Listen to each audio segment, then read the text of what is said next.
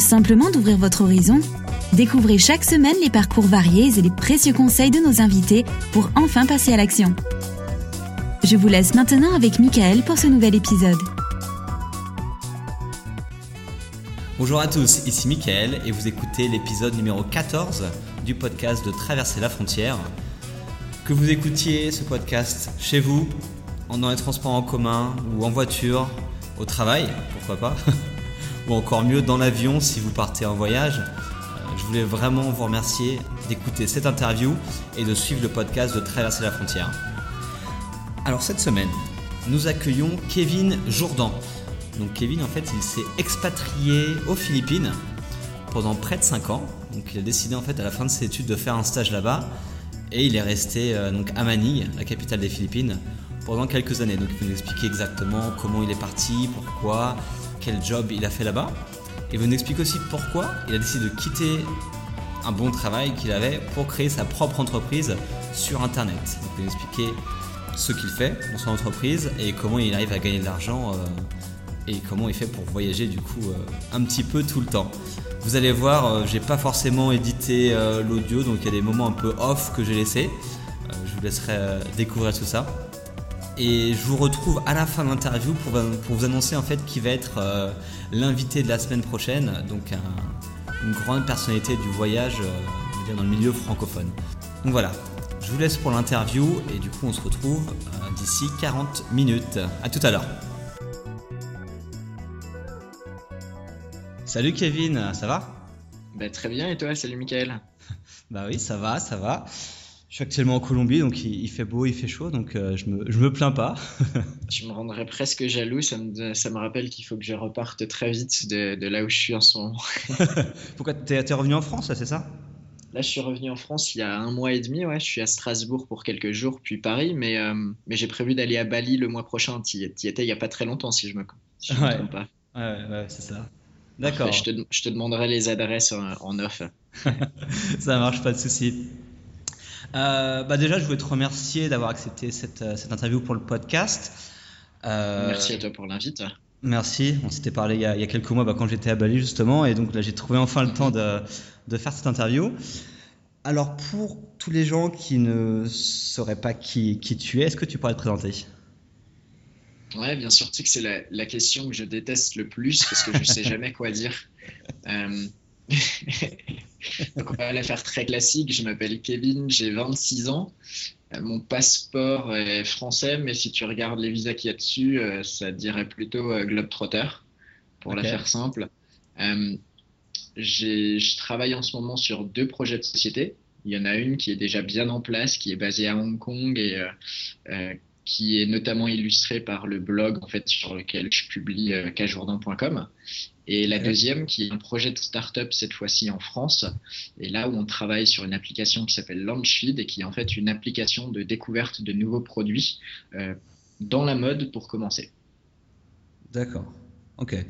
Et donc tu es basé un petit peu partout, quoi. C'est ça tu, tu voyages pas mal.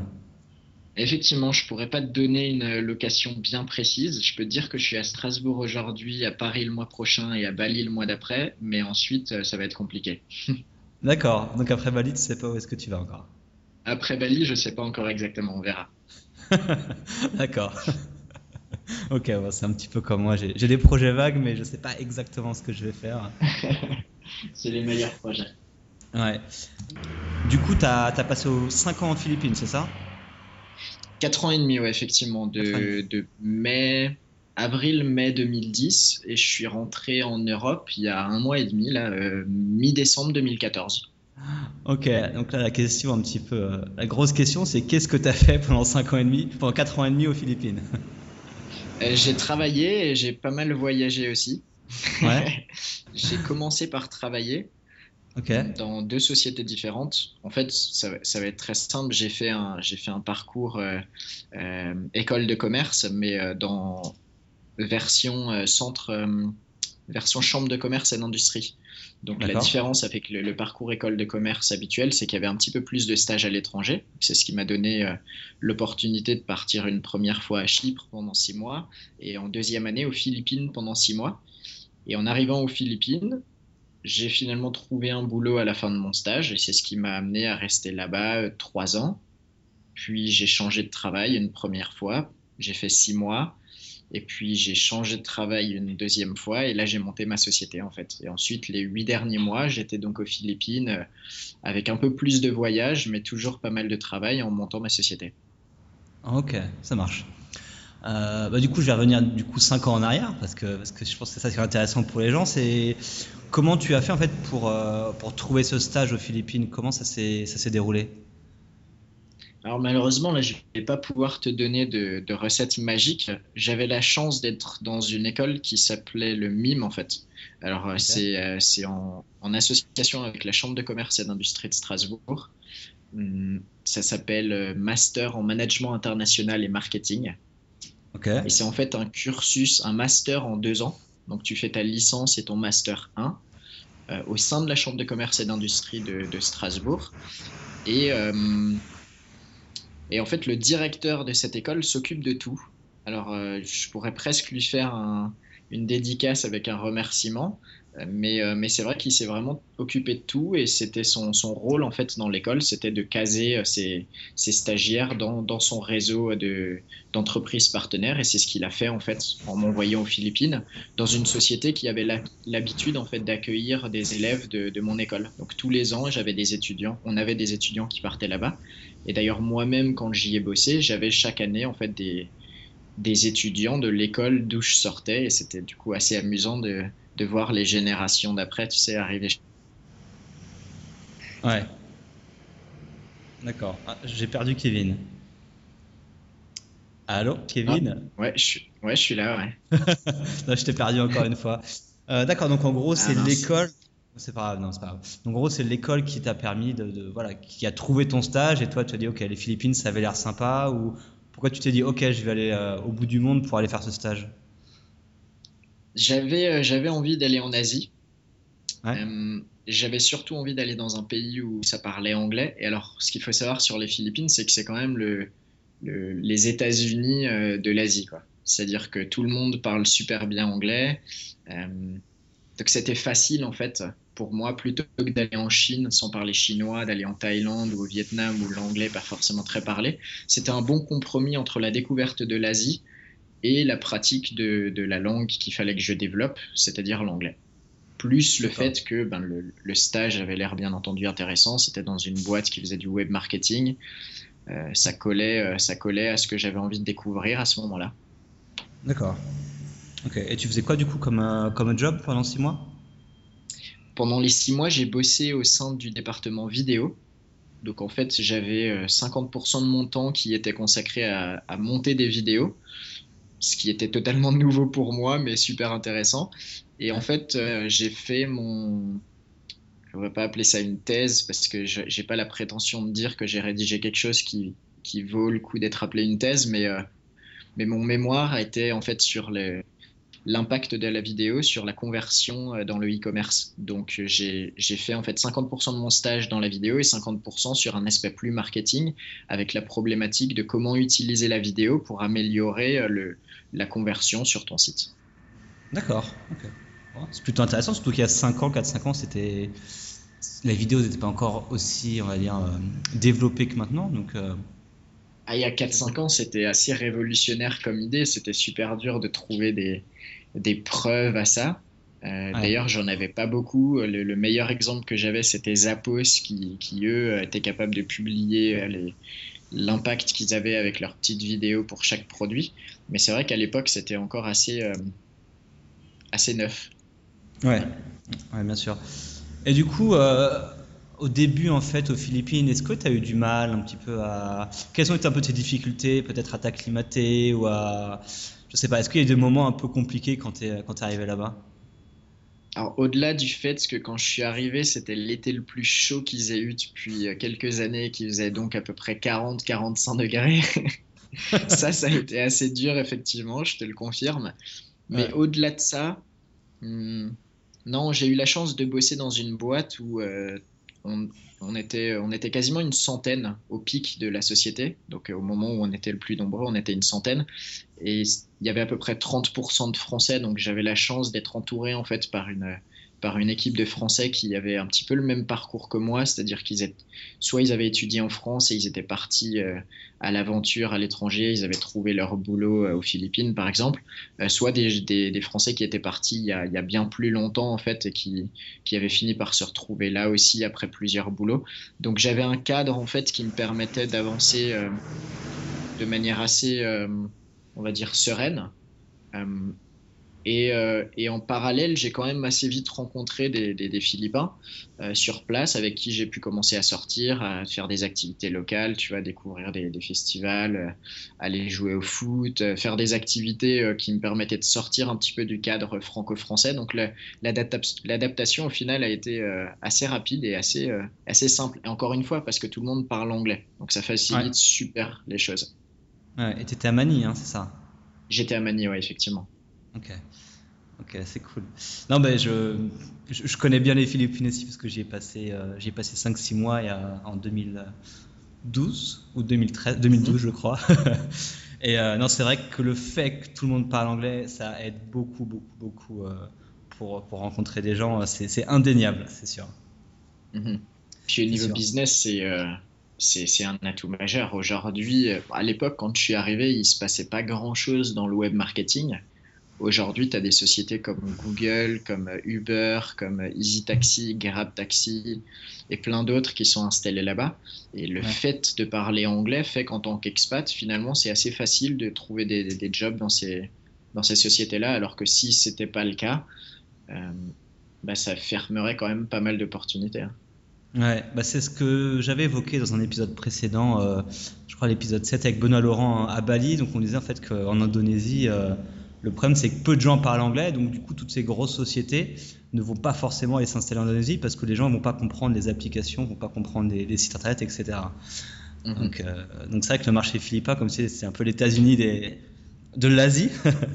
Mhm. c'est vrai que ça, se ressent dans, la culture. Tout le monde joue au basketball, tu as des fast-food euh, à tous les coins de rue, enfin la télé en anglais, enfin voilà, tout est. Euh, ah, c'est le paradis de la franchise. C'est le paradis de la franchise. ouais, c'est sûr.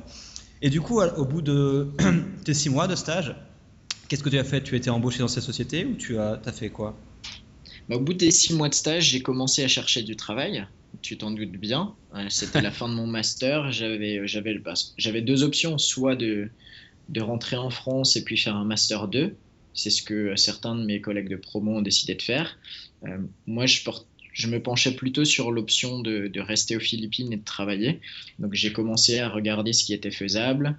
Euh, je dois reconnaître que j'ai eu pas mal de difficultés à trouver euh, des, opportunités d'embauche en France. Euh, c'était déjà assez bouché à l'époque. Donc j'ai fait le choix en fait de rester dans un pays où il y avait des, opportunités qui n'existaient pas ou plus en France. Et j'ai eu la chance que la société dans laquelle j'ai fait mon stage me propose de rester. Euh, et, bah, du coup, j'y suis resté euh, un peu plus de trois ans après ça, mais c'est sûr que ça a été une, belle opportunité. Ok, oh, c'est cool. et du coup, euh, tu avais un salaire philippin, un salaire français Comment ça se passait? Non, salaire français. Ça, c'est quand, même, quand même plus intéressant parce que tu dois le savoir. Tu as dû t'en rendre compte quand tu as vécu aux Philippines, mais le salaire philippin moyen, c'est 10 000 pesos. Alors, pour donner une idée à ceux qui écoutent, 10 000 pesos, euh, c'est euh, c'est un peu moins de 200 euros, ça doit être 180 euros avec le, taux de change actuel. Euh, c'est à peu près ce que je touchais quand j'étais en stage. D'accord. Et, et c'est pas facile. Euh, ouais. Tu fais pas grand chose, tu voyages pas beaucoup. Surtout à Manille, qui, est, la capitale et qui est assez cher. Quoi, pour... Effectivement. Donc non, j'avais un salaire euh, français et du coup ça me permettait. Euh, c'était pas un package expat, malheureusement. Euh, il n'y avait pas la maison et tout ça qui allait avec, mais j'avais un salaire un peu plus élevé que, que le SMIC français pour démarrer, ce qui, était, ce qui était relativement intéressant pour un premier job et en plus dans un pays où le pouvoir d'achat à l'époque était, était super intéressant. Ouais. Ok. Et du coup, au bout de trois ans, tu as changé de job, c'est ça? Qu'est-ce qui s'est passé? Au bout de trois ans, j'ai fait le tour en fait. C'est-à-dire que c'était une start-up, une start-up qui est montée jusqu'à à peu près 100 personnes quand j'y étais. Euh, une startup dans laquelle j'ai commencé euh, tout en bas en tant que stagiaire et j'ai fini en tant que responsable acquisition en fait euh, sur, sur l'ensemble des marchés qu'on gérait donc au niveau international. Donc pour, moi c'était c'était absolument génial parce qu'en trois ans j'étais passé de, stagiaire à un poste qui permettait de voir passer quasiment tous les projets qui étaient dans la société mais je, mais je pouvais plus aller plus haut. Si tu veux, il y avait, euh, j'avais atteint une limite euh, en termes de croissance, une limite en termes de projets à découvrir, et surtout, on avait atteint une limite aussi en termes de marché. C'est-à-dire que l'année où j'ai quitté la société, c'est une année qui a été assez difficile en termes de, en termes de chiffre d'affaires. Et donc, euh, c'était un peu un signal, tu vois. Je me suis dit, bon, là, je crois que, je crois que c'est le moment d'aller découvrir autre chose. Euh, parce que peut-être que je peux plus apporter grand chose à cette société et en même temps cette société elle peut plus m'apprendre grand chose donc euh, donc allons voir ce qui se passe ailleurs et allons essayer de trouver des, des nouvelles compétences ok et du coup tu as trouvé donc tu as quitté le job et tu en as retrouvé un tout de suite ou? Ouais ça a pas mis longtemps. L'avantage c'est que entre dans dans ce dans ce laps de trois ans en fait il y a énormément de choses qui avaient changé aux Philippines. Quand je suis arrivé là-bas, mis à part la société dans laquelle je travaillais et euh, une ou deux agences web qui faisaient un petit peu de, de, de SIM, de, de, content management et de social media, il n'y avait absolument aucun job dans le web marketing. C'était assez, euh, assez effarant. Et trois ans plus tard, euh, bah, il y en avait pas mal. Alors au moment où j'ai démissionné, il y en avait beaucoup moins que ce qu'il y a aujourd'hui mais il commençait déjà à y en avoir. Et en fait, j'ai trouvé en, pas longtemps, peut-être en deux ou trois semaines de recherche, donc j'avais même pas encore démissionné à ce moment-là. J'ai commencé mes recherches et j'ai démissionné une fois que j'avais trouvé quelque chose de sérieux. D'accord. Euh, j'ai trouvé un job de, responsable digital marketing dans un casino en ligne. Pareil, c'était une petite start-up qui se lançait et qui souhaitait euh, en fait lancer son département marketing. Et donc j'ai décidé de les rejoindre avec euh, l'idée que euh, ça allait être super intéressant de monter ma propre équipe et, euh, et de découvrir un, domaine tout nouveau et super compétitif qui était le casino en ligne. Ouais, bah c'est pas c'est pas le milieu le plus facile sur internet. non, effectivement. ok, et du coup es, tu restais combien de temps dans ce dans cette dans cette startup là bah, J'y suis pas resté longtemps, j'ai fait six mois et j'ai démissionné. D'accord. ok. Et euh, j'ai démissionné presque pour les mêmes raisons que la première fois. Ouais. C'est-à-dire qu'en fait, je me suis rendu compte que le, le domaine était différent, les partenaires étaient différents, mais le travail était assez similaire. Et en fait, au bout de, de six mois, j'ai ouais, je me suis dit que, qu'il fallait que je fasse autre chose. C'est-à-dire que je n'ai pas eu l'impression d'être euh, reparti dans un, dans un cercle vertueux, si tu vois ce que je veux dire.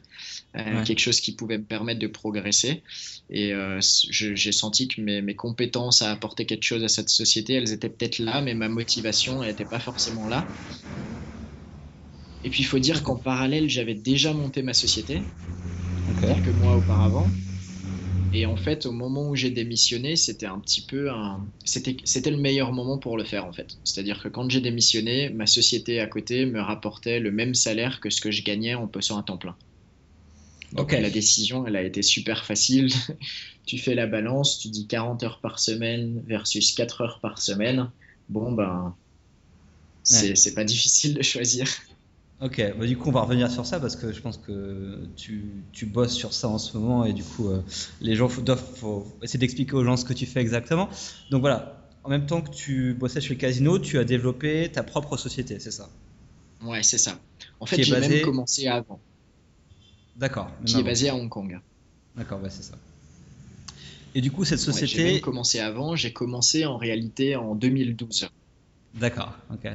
Et du coup, cette société, elle fait quoi? C'est-à-dire quel type de d'activité fais-tu? Comment tu gagnes un petit peu d'argent avec euh, avec cette société? Je fais du, du niche marketing, affiliate marketing et niche marketing. C'est-à-dire que je monte des sites de niche que je monétise via différentes euh, ben, sources de monétisation. Donc ça peut être de l'affiliation, c'est ce que je fais euh, dans la plupart des cas. Euh, ça peut être de l'AdSense, même si c'est un modèle que j'ai jamais trop trop exploré. ou alors via la vente de mes propres produits. C'est ce que je fais depuis peu, par exemple, sur mon, sur mon blog. D'accord. L'affiliation, pour ceux qui connaissent pas du tout ce mot-là ou qui ne sont pas finis, est-ce que tu peux expliquer rapidement ce que ça veut dire, l'affiliation sur Internet? Oui, bien sûr. C'est si on sort du domaine Internet, ce serait comme faire du parrainage. C'est-à-dire que tu vas présenter une personne à quelqu'un qui a un produit à vendre et cette personne va te rémunérer pour lui avoir présenté la personne. Sur Internet, ça s'appelle du, du, du c'est-à-dire que moi, j'ai accès à une audience, les, gens qui sont sur Google et qui recherchent des produits, et je travaille avec une société qui a un produit à vendre, et je renvoie en fait du trafic qualifié vers cette société. Et à chaque fois que les personnes passées par mon site achètent un produit sur le site de cette société, je touche une rémunération euh, équivalente à ce qu'on a négocié ensemble. Ok. Ça marche, ça me paraît clair. Tant mieux. L'image du parrainage, je pense qu'elle est, claire pour les gens, en tout cas, qui ne sont pas forcément dans le, dans le web. Du coup, euh, ok. Donc voilà, tu as créé cette société-là, dans laquelle tu crées des sites web et tu, voilà, tu les monétises grâce à l'affiliation ou d'autres moyens. Euh, et du coup, tu gagnais combien quand tu as quitté ton job? Tu me disais que tu gagnais à peu près le même montant que ton salaire. C'était ça, ça c'était quel type de montant? Ouais, alors en fait, je te disais, j'ai commencé en 2012 cette activité. Donc bien, bien avant de penser à ma première démission. Mais, euh, mais en 2012, en fait, tout ce que j'avais testé, euh, ça s'était planté. C'est-à-dire qu'à la fin 2012, début 2013, je gagnais absolument rien. J'avais essayé pas mal de petits sites, mais, euh, mais je dois dire que j'étais assez assez débutant dans le domaine, j'y connaissais rien, je savais pas comment, comment ranker un site, bref, c'était un peu la catastrophe. En 2013, j'ai poursuivi, mais cette fois-ci, j'ai, bah, j'y suis allé de manière un peu plus sérieuse. J'ai commencé à suivre quelques blogs, euh, notamment celui de Pat Flynn, celui de Spencer Rose, à suivre leurs études de cas et à les appliquer. Et quand j'ai démissionné de mon premier job, j'ai gagné à peu près 1000 euros par mois. Ok ça aurait pu être assez pour m'y consacrer à temps plein, mais c'était pas assez pour me donner entièrement confiance dans ma, dans ma faculté à maintenir ce chiffre d'affaires. Ouais, tu avais cette part de risque-là qui était existante et tu disais, ok, ça se trouve, du jour au lendemain, tout ça peut disparaître. C'est ça, c'est ça. Je me suis dit, ça se trouve, c'est un coup de chance et tu seras jamais capable de le reproduire. tu vois? Donc, euh, donc je me suis dit, euh, c'est pas grave, démissionne, c'est déjà un premier, euh, un premier gros changement dans ta vie. prends ce nouveau job et puis continue à travailler tranquillement le, soir et les week-ends sur tes sites. Et six mois après, je gagnais un peu plus de 2000 euros. Donc en six mois, ça a doublé. Et là, bon, à l'époque, je gagnais à peu près 2500 euros dans mon job euh, dans le casino. Donc, tu vois, c'était pas encore euh, l'équivalent, mais 2000, 2500 euros, euh, ça me donne, j'étais suffisamment confiant pour me dire bon, à 2000 euros, ça fait un an que j'arrive à maintenir quelque chose entre 1000 et 2000 euros, je dois être capable de le faire dans le futur. Donc, tentons. Ok. Ok, ça marche. Et du coup, tu as démissionné et tu es resté combien de temps aux Philippines en même temps que tu bossais sur, cette, sur ces projets-là? Je suis resté bah, jusqu'en décembre. Tu vois, j'ai démissionné en mars, donc euh, 8 ou 9 mois après ça. Et donc là, je suppose que c'était une période un peu plus relax, dans le sens où tu n'avais pas des horaires de, de travail euh, voilà, assez stricts et tu pouvais vraiment gérer ton temps comme tu le voulais, non? Ah ouais, c'est certain, c'était, c'était un tout autre euh, mode de vie. J'ai beaucoup plus voyagé, j'ai pu prendre beaucoup plus de plaisir à, travailler parce que du coup, tu, sais que tout ce que tu fais, tu le fais pour toi. Euh, ça m'a permis aussi de, passer beaucoup plus de temps à voir les gens avec qui j'avais envie de passer du temps. Euh, ça m'a permis de rentrer deux mois en Europe euh, l'été dernier, chose que j'avais pas faite depuis quatre ans. C'est sûr que ça change totalement ton style de vie. Ouais, ouais. d'accord. ok, bah, c'est cool. Non, mais c'est vrai que c'est un peu euh, ce rêve qui a, qui existe, qui est maintenant possible avec Internet. C'est vrai qu'on peut voilà, bosser sur Internet et puis euh, gérer son temps comme on veut et voyager où est-ce qu'on veut. Euh, c'est quand même une chance qu'on a maintenant. bon, voilà, quelque chose de que je parle avec pas mal de mes invités, mais, mais si on a des compétences, on va dire, je pense qu'il faut les, les utiliser dans ce sens-là. Ah, faut surtout pas avoir peur. C'est ce que j'essaye d'expliquer euh, de manière récurrente sur le, sur le blog que je tiens depuis quelques mois et que j'ai monté justement pour partager un peu mon expérience et, euh, et montrer que c'était faisable, c'est que tu peux lancer une niche, tu peux lancer ton site en fait dans n'importe quel domaine. Il n'y a pas de limite parce que c'est Internet. Il y aura toujours une audience, il y aura toujours quelqu'un qui sera prêt à t'écouter, il y aura toujours quelqu'un qui sera prêt à acheter les produits que tu vends. Ouais. C'est euh, incroyable, mais c'est vrai. Ok, et tu parles de ton blog, du coup, c'est quoi ce blog? Qu'est-ce que tu y racontes? Euh, Fais-moi un petit, euh, une petite minute promo de. de c'est Cajourdan c'est ça? C'est ça, cajourdan.com. Bah, en fait, j'ai monté cajourdan.com parce que j'en avais assez de ne pas pouvoir expliquer aux gens ce que je faisais quand on me posait la question. Euh, tu vois, quand tu m'as dit, vas-y, explique-moi qui t'es, ce que tu fais, c'est toujours une question qui, qui me perturbe, c'est-à-dire que j'ai jamais trouvé un moyen simple d'expliquer euh, que je travaillais sur Internet. Quand, euh, quand je le fais, on me regarde généralement avec des gros yeux, et sauf si la personne bosse sur Internet, en général, derrière, il faut que je passe 5 ou 10 minutes à trouver des mots très simples pour dire ce que je fais dans la vie. Et, euh, et, je me suis dit, tiens, pourquoi pas lancer cajourdan.com Comme ça, la prochaine fois qu'on me posera la question, je pourrais dire que je suis blogueur, et je pourrais... Et je pourrais simplement dire, mais va lire mon blog, tu verras, c'est génial et j'y explique tout. ouais, ou que tu es écrivain. Ou, mais, voilà. Mais bon, de manière plus sérieuse, je l'ai aussi lancé parce que je voulais avoir un produit à mon nom. C'est-à-dire que je dois avoir une vingtaine de sites de niche, mais il n'y en a aucun sur lequel je mets mon visage. Tu vois, c'est des, c'est des thématiques dans lesquelles je suis pas un expert, donc j'ai pas envie d'associer mon nom euh, à cette niche. Et j'avais envie de pouvoir le faire. Euh, parce que euh, d'une, c'était un petit peu... Euh, bah, ça fait plaisir, tu vois, de pouvoir dire, tiens, moi j'ai mon site à mon nom, je suis capable d'apprendre quelque chose aux gens, et puis surtout, tiens, tu peux aller le voir, j'ai pas honte de le montrer. Et surtout, j'avais envie de pouvoir partager aussi un petit peu avec des gens ce que j'avais appris parce que plus j'en parlais, plus je me rendais compte qu'il y avait des gens qui me posaient des questions et qui me disaient tiens mais dis-moi plus comment tu fais, je comprends pas etc etc. Et moi, j'ai appris comme ça. J'ai appris en suivant le blog notamment de, Spencer Rose, euh, nichepoursuits.com. Mhm. Et je me suis dit, pourquoi je ferais pas la même chose? Enfin, pourquoi en fait, j'irais pas moi aussi partager ce que j'ai appris? Puisque j'ai eu la chance d'apprendre comme ça. Donc, c'était un petit peu redonner aussi, tu vois, la chance à quelqu'un de, de faire, euh, bah, de profiter de, l'enseignement que moi j'avais pu avoir euh, en parallèle. Ouais. Non, mais je trouve que c'est bien, comme ça, les gens, quand ils demandent voilà, ce que tu fais, quel type d'activité, comment tu gagnes de l'argent, parce que c'est quand on dit qu'on travaille sur Internet, généralement, les gens ils comprennent pas comment tu peux gagner de l'argent. Donc, euh, c'est vrai que ton blog explique plutôt bien, et tu as une sorte de, rapport mensuel, c'est ça, sur lequel tu expliques un petit peu euh, ce que tu as gagné, combien tu as dépensé, etc.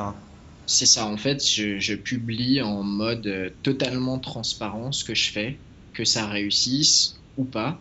Euh, combien je gagne, combien je dépense, euh, euh, avec qui je travaille, sur quoi je travaille. Et en fait, du coup, ça me permet ben, de, ça me permet moi aussi de me motiver parce que quand tu mets un rapport qui dit que tu as perdu 5000 euros par exemple, tu te doutes bien que c'est c'est gênant. Alors ça m'est pas encore arrivé heureusement, mais, mais le fait de publier de manière totalement transparente ce que je fais, que ce soit bon ou non, ça me force à faire les choses encore mieux parce que j'ai pas envie d'écrire des mauvaises choses. Ouais, ouais c'est sûr. Je prends juste un break de 30 secondes parce que faut que je, je vais fermer la porte là. Je, je sais pas si il y a un peu de musique. ouais, Alors, pas de soucis, vas-y. Ah, c'est... Ici, c'est le pays de la salsa, donc du coup, il y a de la salsa partout. Et je crois que mon... un de mal, ça. Ah ouais, non, ça va, c'est cool. Enfin, tu vas dans n'importe quel resto, dans quel bar, tu te bats dans la rue, les gens, ils sont. Enfin, c'est super, super festif, c'est cool. Donc ouais, mais mon coloc de la... absolument que j'apprenne à danser la salsa avant de visiter l'Amérique du Sud. ouais, bah, t'apprends sur place, hein. tu trouves des gonzesses qui t'apprennent et puis. Euh, c'est le meilleur moyen d'apprendre. ouais, euh, ok, donc ton blog. Ok, ça marche. Ok, donc c'est voilà tous ceux qui, qui ont envie d'en savoir un peu plus voilà sur comment Kevin en fait gagne de l'argent et pour aller vraiment en détail parce que c'est assez spécifique et assez technique parfois. Donc on va va pas pouvoir l'expliquer sur le podcast, mais vous pouvez aller sur son site cajordan.com et puis euh, vous pourrez en savoir beaucoup plus sur euh, sur ses activités euh, sur internet. Et j'ai vu que tu avais lancé aussi un podcast récemment, non? J'ai effectivement lancé un podcast en fin d'année dernière, qui n'est pas aussi régulier que le tien, malheureusement. Pas encore en tout cas. Euh, je l'ai lancé avec une optique un petit peu différente. À la base, je l'ai lancé parce que je voulais prouver que j'étais pas le seul à pouvoir gagner de l'argent sur Internet. Ouais. C'était un petit peu une manière de dire euh, euh, c'est bien, vous me lisez, vous m'écoutez, vous me faites confiance, mais si vous êtes un petit peu dubitatif sur ce que moi je fais, j'ai envie de vous montrer que je suis pas le seul à le faire. Et donc j'ai commencé à inviter des gens pour qu'ils viennent parler de, leur propre aventure et qu'ils viennent dire, bah, regarde, moi aussi je peux gagner de l'argent sur Internet, etc. Et puis après, j'ai réfléchi et je me suis dit, non, mais en fait, il faut pas que faire ça. Il faut montrer aussi euh, que non seulement tu peux gagner de l'argent sur Internet, mais tu peux le faire dans n'importe quel domaine. Mm-hmm. C'est-à-dire que euh, tu n'es pas obligé de faire les mêmes types de sites que moi pour gagner de l'argent. Et donc, tu vois, j'ai eu des invités qui bossent dans des domaines euh, complètement différents, certains un peu farfelus.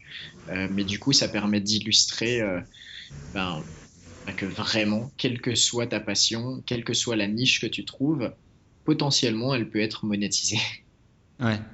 Oui, bien sûr. Non, mais c'est super intéressant. J'ai commencé à écouter bah, tes premiers épisodes, donc j'ai hâte d'entendre les, les, prochains dans les prochains mois. Mais mais c'est vrai que bah, ça, a des similarités, on va dire, avec le podcast que je fais, dans le sens où, voilà, moi, le but, c'est de montrer aux gens, via les histoires et via les parcours d'autres personnes, que c'est possible d'aller euh, d'aller vivre à l'étranger. Donc, c'est vrai que c'est. Je pense que le but de nos deux podcasts, c'est vraiment arriver à, à, inspirer les gens, à leur montrer que, que, que c'est possible, quoi. Effectivement, effectivement. Là, en 2015, tu vois, je, suis arrivé à un stade où je me suis justement posé la question est-ce qu'il faut juste les inspirer ou est-ce qu'il faut aussi leur donner des, conseils très pratiques? Et, mhm. euh, c'est pour ça que mon podcast n'a pas encore repris en 2015 parce que j'ai pas encore réussi à trouver la bonne sauce pour le faire. Mais euh, je vais essayer de faire un mix entre de l'inspirationnel, donc des histoires de personnes qui viennent te dire comment ils gagnent de l'argent sur Internet, et des podcasts avec des personnes qui viennent plutôt avec des case studies très précises. Genre aujourd'hui, euh, on va te montrer comment ranker une vidéo sur YouTube ou faire des choses comme ça, tu vois.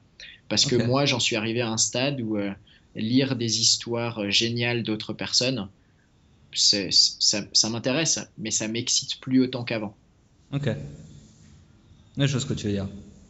Donner des, des outils, des, des, moyens aux personnes vraiment de, de faire ce dont, ce dont tu parles, quoi. Exactement. Donc c'est ce que je vais essayer de faire. Euh, un peu plus en 2015, c'est lier l'inspirationnel avec euh, des, des case studies très précises qui peuvent être produites euh, quasiment immédiatement. Ok, ça marche. Je vais peut-être m'inspirer de ça alors du coup parce que moi aussi je me demande effectivement ça fait bon je sais pas quel va être le numéro de cet épisode exactement mais au moins une quinzaine d'épisodes et du coup moi aussi je cherche un petit peu voilà quels sont les meilleurs moyens le meilleur type de contenu à proposer aux auditeurs. Et c'est vrai que d'avoir des, peut-être des épisodes de podcast beaucoup plus spécifiques sur euh, une action précise ou euh, des outils pratiques très précis, ça peut être un peu plus intéressant aussi parfois. Ça. À voir. effectivement. Et d'ailleurs, tu auras peut-être des outils qui m'intéresseront. peut-être. Euh, ok, donc tu parlais, tu me parlais juste au début du podcast, en fait, je voulais revenir rapidement justement sur la startup que tu es en train de monter, qui s'appelle Launchfeed. Mhm. Ouais, c'est ça. ça. Et du coup, euh, c'est quoi cette startup? Qu'est-ce que tu fais? Et tu en es à quel processus de développement actuellement? Alors là, c'est un projet qui, euh, qui est complètement différent de ce que j'ai l'habitude de faire. Euh, c'est, on, est, on est quatre dans l'aventure. On est trois plus un, en fait. je vais surtout me concentrer sur mes deux autres associés. Donc, on est trois plus un aujourd'hui à lancer cette startup on a tous bossé à Mani à un moment donné dans la même société. Et en fait, on, euh, on a lancé l'idée du projet il y, a, un an maintenant, quasiment un an tout pile, euh, qui est donc le, fait de lancer une application qui te permette de recevoir en temps réel en fait les, produits lancés dans des univers qui t'intéressent. Ok. Supprimant, euh, en fait, notre objectif c'est de supprimer le, le bruit de Facebook, le bruit de Twitter, le bruit des newsletters et vraiment te proposer la crème de la crème. C'est-à-dire que tu es passionné de, de, planche à voile et tu veux savoir quand il y a des nouveaux produits lancés dans le domaine de la planche à voile, et eh ben tu, vas sur Launchfeed et tu n'auras que ça dans ton newsfeed. Ok. Euh, quel stade on en est aujourd'hui? On est en On n'est pas loin de la, du lancement de, de la version bêta. Donc à l'heure où on parle, on a lancé le blog de l'équipe qui s'appelle blog.launchfeedapp.com. Et on fait un petit peu la même chose que ce que je fais sur kjourdan.com. C'est moi qui écris, donc forcément c'est assez similaire, où on partage euh, de manière totalement transparente notre route de 0 à 100 000 utilisateurs pour l'application. Ok. Et donc on va, on va partager en fait euh, ben, toutes les actions qu'on va mettre en place pour aller chercher nos 100 000 premiers utilisateurs pour l'application mobile. Et on a un lancement de la bêta test qui est prévu dans les courant du premier trimestre de l'année. Donc euh, d'ici un ou deux mois, logiquement, ça devrait voir le jour. Et en attendant, on invite simplement les gens, bien entendu, ben, à venir nous suivre et puis à s'inscrire pour être les premiers à tester l'application. Ok, ça marche. Bon, je suis pas allé aussi loin, du coup, je vais, je vais m'inscrire comme ça, je pourrai la tester et, te faire mes retours euh, dessus. D'accord, c'est-à-dire que si moi, par eh exemple, ben, je suis intéressé, ah, je vais essayer d'imaginer. Par exemple, moi, je suis intéressé par. Euh, allez, j'aime bien voyager. Est-ce que ton app va me permettre quoi, de, me connaître des, de connaître des, nouveaux produits sur le voyage ou comment ça va se passer? À terme, effectivement, c'est ça. Pour, pour le lancement, on a décidé de se concentrer seulement sur une thématique qui est la mode. Parce que c'est là qu'on avait commencé à contacter des, des, marques au moment où on a commencé à travailler sur notre MVP, Minimum Viable Product. C'est là où il y avait aussi le plus de demandes c'est là où il y avait le plus de, facilité à mettre en place une application. Parce que tu te doutes bien que si on commence demain à, lancer une application sur la planche à voile, comme je disais tout à l'heure, euh, l'audience va être quand même sacrément limitée. Donc il nous fallait un domaine qui soit à la fois euh, assez précis et en même temps assez vaste pour aller, euh, pour aller chercher des bêta-testeurs. Donc on a décidé de se concentrer sur la mode. Et effectivement, l'idée c'est que bah, du coup, on va peut-être pas mettre le voyage parce que le voyage on l'aura pas tout de suite. Mais euh, imaginons que tu sois intéressé par les, chaussures de foot. Euh, moi, je joue au foot, donc ça m'intéresse, tu vois, de voir quand il y a des nouveaux modèles qui sortent. Et eh ben, je peux suivre euh, des feeds dédiés aux chaussures de foot et donc je vais être informé uniquement quand ce type de produit est lancé par des marques. Ok je vais pas recevoir les ballons, euh, je vais pas recevoir les photos de Cristiano Ronaldo euh, dans la presse ou euh, portant le nouveau maillot Nike ou quoi que ce soit. Je vais uniquement recevoir des updates sur le produit ou la catégorie de produit qui m'intéresse. Donc le but pour nous, c'est c'est de, de on va, c'est un peu une application pour recevoir de la pub dans sa poche, mais de la pub ultra ciblée. ouais, ouais d'accord. Et et, je peux acheter sur l'application, par exemple, si, voilà, si tu me dis, euh, voici les dernières chaussures de foot qui sortent, bah là, il y en a, j'ai besoin d'une chaussure de foot parce que pour X raisons, et il y en a une qui me plaît, c'est-à-dire que je peux l'acheter directement dans l'application ou comment ça se passe? On te renverra dans un premier temps vers le site de, le, de, l'annonceur, mais à terme, je te confirme, euh, tu vois, tu réfléchis encore plus vite que nous, mais je te confirme effectivement à terme, euh, c'est une option qu'on aimerait pouvoir fournir, c'est la possibilité d'acheter euh, dans l'app. Mais tu doutes bien mm. que pour pour le MVP, c'est pas quelque chose qu'on a inclus parce qu'en termes de développement et autres, c'est pas on n'en avait pas besoin pour valider l'intérêt de l'application. Donc on va se concentrer sur les features qu'on pense vraiment indispensables, qui sont les features de découverte et de suivi de marque. Mhm. Euh, et, ensuite, dans les prochaines versions, on intégrera plus une, partie euh, e-commerce, effectivement. Ok, ça marche. Bon, ça me semble plutôt, euh, plutôt intéressant à voir comment ça va.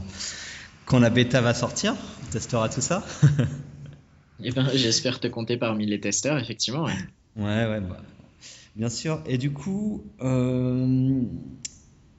est-ce que tu aurais, voilà, parce que les gens vont écouter ça et ils vont peut-être aller voir ton blog, etc. Et ils vont trouver peut-être ça trop compliqué de faire ce que tu fais, voilà, de, créer des sites, de gagner de l'argent avec Internet, de voyager ou de créer des startups. Euh, Est-ce que tu aurais deux ou trois conseils, on va dire, des choses que tu as appris ces dernières années euh, pour les gens qui aimeraient se lancer, on va dire, plutôt dans la, thématique, voilà, créer des sites web, gagner de l'argent sur Internet? Est-ce que tu aurais des petits conseils à donner? J'ai envie de dire, le premier conseil, c'est aller lire mon blog parce que tout est expliqué de manière vraiment très simple. Euh, et sans déconner, hein, c'est vraiment quelque chose. Euh, je pense qu'il ne faut pas avoir peur de se lancer. Donc, le premier conseil que je te lancerai, euh, que je te donnerai, si c'est pas d'aller lire mon blog, ce serait de ne pas, de pas avoir peur de te lancer. Le deuxième, c'est de pas écouter tout ce qu'on te dit. C'est-à-dire que si on te dit que c'est trop compliqué, si on te dit que ça va prendre super longtemps, euh, si on te dit que c'est pas fait pour toi, euh, l'entrepreneuriat, etc., etc., il faut pas l'écouter. Il faut faire ce que tu as envie de faire. Et, euh, et, voilà, je lisais tout à l'heure un article où il y avait une citation qui me plaisait assez, où il disait Si tu as besoin de quelqu'un pour te dire quoi faire, ne lance pas une start-up. Ouais. Ça résume un petit peu l'idée, quoi. C'est si tu as besoin de quelqu'un qui valide toutes tes idées ou toutes tes envies, effectivement, ne te lance pas. Donc mhm. n'écoute pas. Et le troisième truc que je dirais, c'est que aujourd'hui tout est simple en fait. Euh, lancer un site, c'est simple. Il y a WordPress. Euh, faire du SEO, c'est simple. Il n'y a pas besoin de faire du SEO. J'avais rédigé un article euh, à l'époque sur le sujet. Le meilleur SEO que tu puisses faire aujourd'hui, c'est d'écrire du contenu qualitatif, régulier, et de le partager avec les bonnes personnes. Mhm. Et finalement, si tu respectes ces règles très simples, eh bien, tu peux monter ton business de site de niche de manière très simple aussi. Ok. Ok, ça me paraît plutôt, des... plutôt cohérent comme conseil. non mais oui, c'est vrai que euh, ça paraît facile quand on en parle, parce que voilà, moi aussi j'ai créé des sites avant, euh, j'en ai revendu, etc. Et toi, ça fonctionne plutôt bien. Mais c'est vrai que créer un site, ça ne coûte vraiment plus grand chose aujourd'hui. Euh, un nom de domaine, ça coûte 8 euros par an. ouais, c'est WordPress, ça. WordPress, c'est gratuit. Il y, a des termes, il y a des milliers de termes WordPress gratuits. donc mhm. voilà, ça vous coûte, si vous voulez, 8 euros par an, plus un petit peu d'apprentissage, on va dire, à, voilà comment on écrit sur un site WordPress, mais ça c'est très rapide. Et ensuite, c'est voilà, c'est à vous de jouer, de, voilà, d'écrire du beau contenu, euh, que ce soit audio, vidéo ou, euh, type euh, d'article. Mais c'est vrai que c'est, ça prend pas plus de temps et plus d'argent que, que, ça, quoi. Non, effectivement, ça demande juste de la patience, c'est-à-dire qu'il ne faut pas se lancer aujourd'hui en disant je vais gagner de l'argent demain. Ouais. Il faut se lancer aujourd'hui en disant si je fais du bon boulot, je vais gagner de l'argent d'ici d'ici six mois à un an. Euh, pour moi, six mois à un an de ta vie pour commencer à gagner un revenu résiduel, euh, c'est vraiment pas cher payé quand on sait ce que ça peut te permettre d'accomplir par la suite. Oui, bien sûr. je pense que ce qui est important aussi, c'est l'apprentissage. C'est-à-dire que plutôt que tu commences, plutôt tu feras des erreurs. Comme tu en as parlé au début, en fait, la première année, tu as gagné zéro et euh, tout ce que tu as fait, ça, ça a échoué, plus ou moins. Effectivement. et du coup, il faut passer par cette période, on va dire, d'apprentissage où on va faire beaucoup d'erreurs et ça ne va pas marcher. Euh, voilà, moi, j'ai lancé ce podcast il y a, deux mois, donc euh, voilà, depuis deux mois, j'apprends beaucoup. J'ai fait pas mal d'erreurs euh, et je suis sûr que quand je vais écouter mes, cet épisode-là et dans un an, quand j'écouterai un épisode, l'épisode numéro, voilà, je sais pas, 60, je pense que je verrai, je, vais je verrai bien sûr la différence et, voilà, c'est comme ça que ça, ça fonctionne. Quoi. C'est certain, c'est certain. Donc lancez-vous, n'ayez pas peur. c'est clair. Ok, et donc du coup, je voulais finir un petit peu sur tes projets. Donc là, qu'est-ce que tu vas faire euh, en 2015 C'est quoi? T'as ta startup, t'as tes sites, euh, comment ça va se passer? En 2015, effectivement, les, deux gros projets, ça va être Launchfeed, puisqu'on a un lancement qui est prévu dans les, dans les semaines ou mois qui viennent. Là, donc ça va, ça va nous prendre pas mal de temps, d'énergie et. Euh, et de, tests et voilà et on partagera tout sur le blog aussi donc euh, euh, bah, vous serez au courant de, tout ce qui se passe si jamais vous nous suivez. Et bien entendu de, continuer à développer euh, les activités qui sont déjà bien en place c'est-à-dire bah, continuer à monter des sites développer ceux qui sont en place et continuer à publier aussi sur cajournant.com parce que si j'arrête demain ce serait dommage aussi. Mmh, c'est sûr.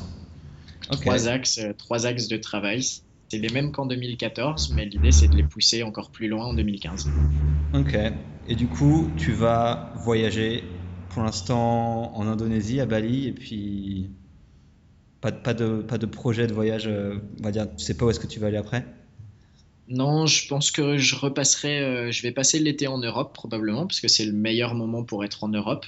J'ai pas les destinations en tête, mais euh, je pense que ce sera l'Europe. Et j'ai j'ai un objectif Nouvelle-Zélande en février 2016. Donc je pense qu'entre septembre 2015 et février 2016, je repartirai vadrouiller en Asie pour me rapprocher euh, tout doucement de la Nouvelle-Zélande euh, en février 2016. Ok.